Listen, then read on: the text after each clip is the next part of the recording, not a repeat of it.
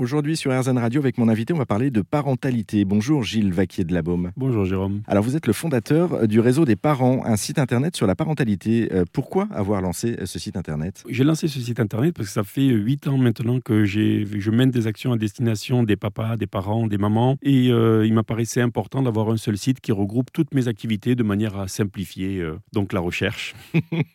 le, point de départ, c'est quoi? C'est une, une, histoire personnelle derrière ou c'est juste une, une passion? Pour la parentalité au sens large? Alors le point de départ, c'est une, mésaventure, c'est-à-dire que eh bien euh, moi j'ai pas fait de business plan. On a euh, vécu un accident domestique avec ma femme euh, extrêmement grave, qui aujourd'hui par miracle s'est révélé sans séquelles, et ça a été le virus, si j'ose dire. Et donc on est passé de cette de ce pire au meilleur, puisque j'exerce aujourd'hui avec une, une passion, j'allais presque dire un amour, c'est un lapsus révélateur, mes activités en lien avec la parentalité. Donc c'est vraiment parti du pire pour arriver au meilleur. Et euh, à l'époque, comme l'aurait dit, j'aurais jamais cru. Puis finalement, euh, de ce drame heureux, comme je l'appelle, eh bien, euh, j'ai pu, comment dirais-je, ben, lancer un atelier Futur Papa. Parce que quand il vous arrive quelque chose comme ça, vous avez le premier réflexe que vous avez, c'est d'avoir envie que ça n'arrive pas aux autres. Donc c'est d'alerter, d'alerter, d'alerter ses, comment dirais, ses pères. Entre, c'est bien, sans jeu de mots, sans jeu de mots aucun.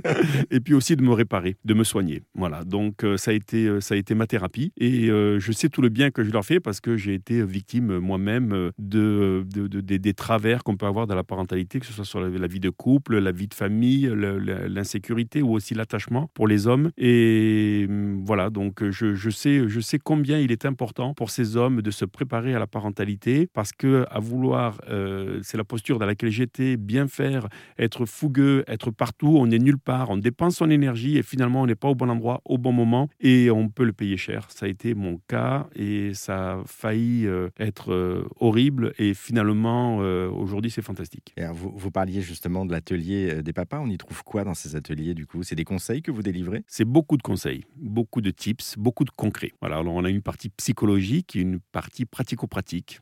Voilà, pour faire un équilibre entre les deux. Et euh, sur le psychologique, ça peut être la place et le rôle du père, qu'est-ce que le postpartum, qu'est-ce que la vie de couple en postnatal finalement. Euh, et puis sur le pratico-pratique, c'est les gestes du quotidien, change, bain, soins, hygiène, portage, etc. Et euh, c'est important pour eux d'avoir cet éclairage en amont pour qu'ils puissent identifier, souvent je me plais à dire, la grandeur de la montagne et puis le chemin pour y arriver. Voilà, parce que on aurait tendance, nous en tant qu'hommes, à minimiser un peu l'événement, alors qu'en fait, ce qui nous attend est juste énorme et il faut être équipé. Et plus on est équipé, mieux ça va, mieux ça va se passer. Et d'avoir ces informations en amont, déjà, ça diminue, euh, j'allais dire, de 50% les effets néfastes de toutes ces, tous ces phénomènes postnataux qui peuvent arriver. La preuve année, c'est qu'il y a 25% des couples qui se séparent dans l'année qui suit l'arrivée de l'enfant. Donc, on voit bien que c'est en lien avec l'arrivée de l'enfant. Et donc, ben, c'est un, un tremblement de terre qui est faible, mais qui est long. Et euh, c'est important d'expliquer cela au père en amont pour pas qu'il rentre dans des statistiques. C'est bien de sensibiliser, justement, de donner des clés mmh. euh, pour pouvoir appréhender son, son rôle de papa parce qu'il n'y a pas de règles en la matière, en fait. On apprend sur le tas. On apprend sur le tas, mais on peut apprendre sur le tas, ça dépend. Et euh, c'est la problématique, que ce soit en termes de sécurité, de vie de couple, parce qu'on ne l'a pas vu venir. Donc, quand on est alerté en amont, et eh ben, on n'apprend pas, ça dépend. Euh, bien qu'on continue à apprendre de chaque jour, moi-même, c'est le cas avec deux filles de 9 et 11 ans aujourd'hui, mais euh, c'est,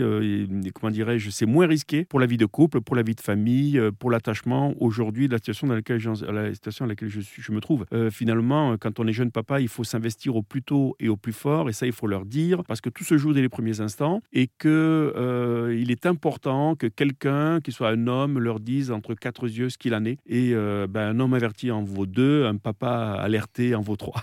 Bon, en tout cas, merci beaucoup Gilles Vaquier de la Baume pour euh, cette rapide présentation du, du réseau des parents et notamment de l'atelier des pères. Pour plus d'infos, si vous souhaitez en savoir plus, vous qui nous écoutez, rendez-vous sur le site internet de Gilles, lemondedesparents.com. Merci Jérôme.